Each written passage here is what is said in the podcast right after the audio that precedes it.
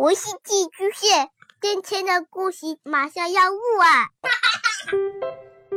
孩子的世界充满了色彩和欢乐，用有温度的声音讲你爱听的故事。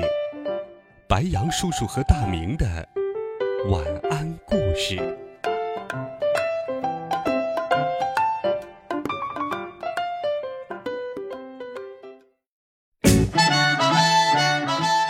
小朋友们、同学们，大家好，欢迎收听白羊叔叔讲故事。今天，白羊叔叔继续给你准备了神奇、好听、有趣的冒险故事。走进神秘的丛林吧，一起来听。沉睡了两百年，上。星期三，妈妈说，冬天就要来了。该给我们添置新衣服了，于是他带着菲比去逛街了。回来后，妈妈向我们展示她给菲比买的新衣服：裙子、衬衣，还有裤子。我想，新衣服，上次妈妈给我买新衣服，应该是两百多年前了吧？起码有两百年了。实际上，我的衣服。大都是格雷厄姆穿过的旧衣服，格雷厄姆可以有新衣服，等他长高后，衣服穿不了了，就会留给我穿。格雷厄姆和菲比都会有新衣服穿，我却没有。我问妈妈，为什么菲比可以穿新衣服？妈妈说，首先，菲比也会穿你们的旧衣服。其次，菲比是女孩，需要穿女孩的衣服。这不公平。格雷厄姆是男孩，你也给他买新衣服。格雷厄姆说：“因为我最大呀。”难道你想让我穿爸爸的衣服？爸爸说：“哦，不行，我的衣服谁都不准穿。”这时，利奥叔叔走了进来。我问他：“叔叔。”你的衣服是新的还是别人穿过的呢？这两条背带和这件衬衣是两年前买的，而这条裤子我已经穿了两百多年了。什么？你已经穿了两百多年了？妈妈说，她看上去确实像穿了两百多年。今后我会考虑给你买新衣服的。说完。他就抱着菲比离开了。我问利奥叔叔：“这条裤子你怎么会穿两百多年呢？它看上去没有那么旧啊。”利奥叔叔说：“因为我穿着它时，大部分时间都在睡觉，所以它看起来并不怎么旧。”我和格雷厄姆都不明白他的意思。叔叔说。听我跟你们讲，我在撒哈拉丛林旅行时，从一本古老的旅游指南上得知，那里的松树林里长着一棵白杨树，树上住着一位名叫麦格瑞恩的仙女，不管人们有什么愿望，她都能实现。因此，我决定立刻去寻找那棵白杨树，寻找麦格瑞恩。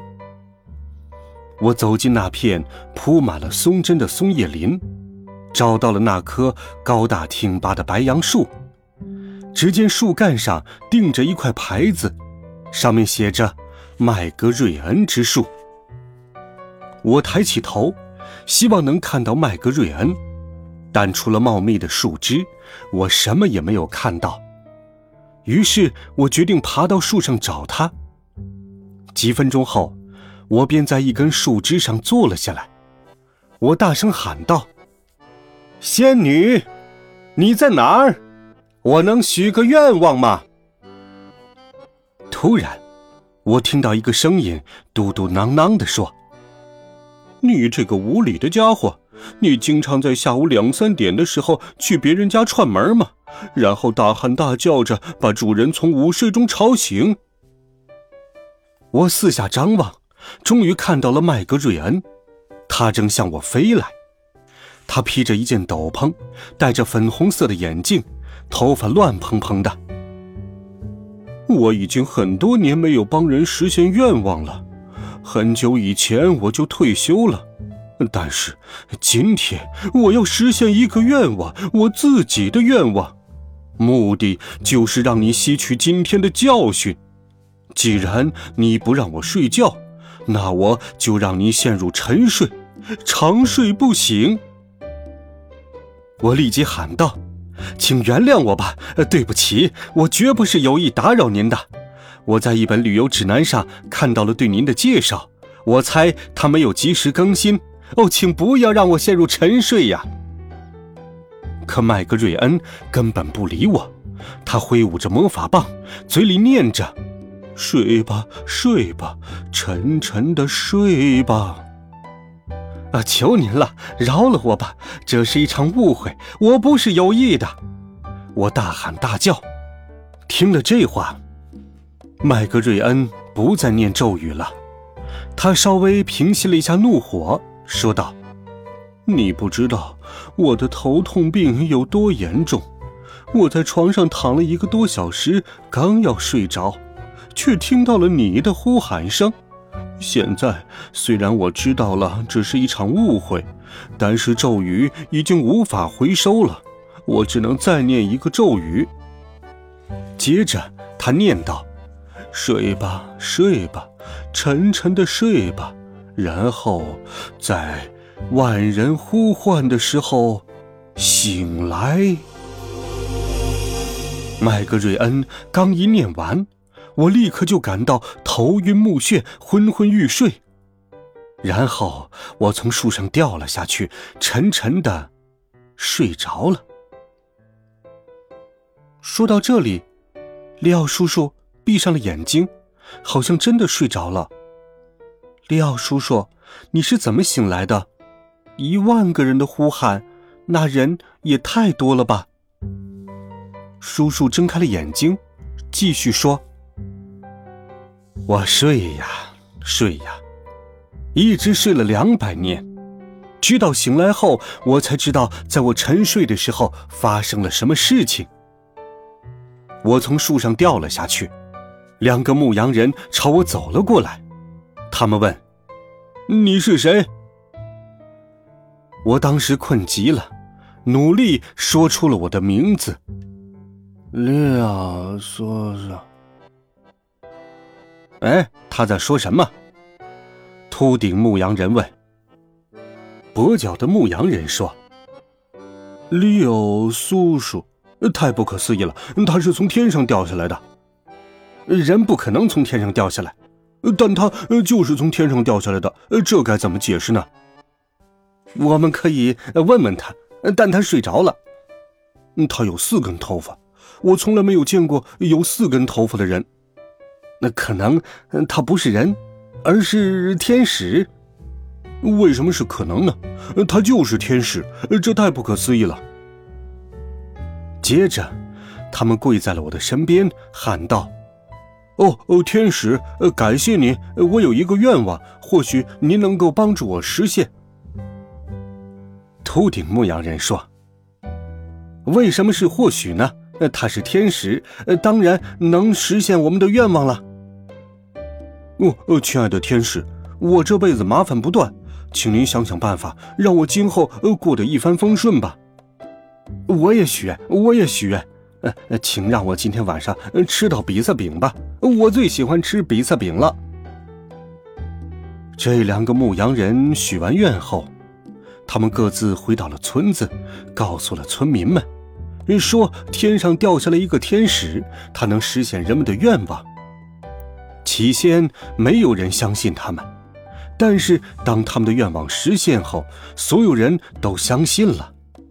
那天晚上，秃顶牧羊人吃到了比萨饼，跛脚牧羊人说，自从许愿之后，也变得事事顺利。从那以后，那两个村子的村民都来向我许愿。起初，他们只是围着打着呼噜沉睡的我许愿，后来。他们专门为我建造了一座神殿，把我供在了里面。每天清晨和黄昏，他们都会在神殿里摆满鲜花，祭祀祈福。当然，我一直在沉睡，对这些一无所知。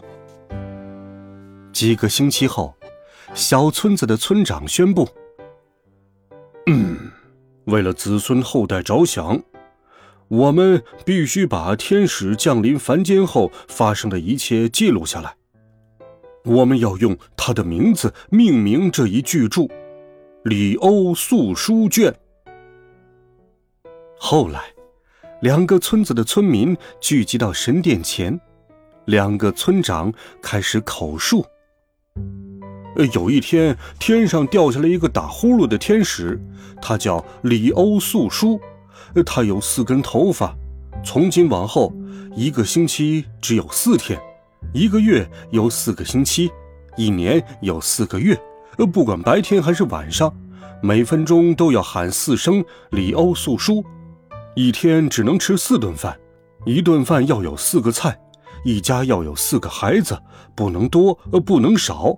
每场会议都要在差四分钟到四点的时候举行，可以在凌晨，也可以在下午。这就是两个村长口述的内容。然后他们决定设立里欧素书日。好了，孩子们。这一集好听的故事，白杨叔叔就给你讲到这里。温暖讲述，为爱发声。我们明天见，晚安，好梦。